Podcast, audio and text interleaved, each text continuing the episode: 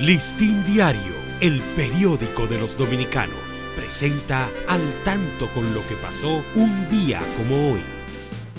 19 de septiembre de 1889 nace Rafael Estrella Ureña, destacado orador político y abogado. En 1930 asumió la dirección del Poder Ejecutivo. 1955, el presidente Juan Domingo Perón es derrocado tras una revuelta del ejército y la marina. Para Listín Diario, soy Dani León. Listín Diario, el periódico de los dominicanos, presentó al tanto con lo que pasó un día como hoy.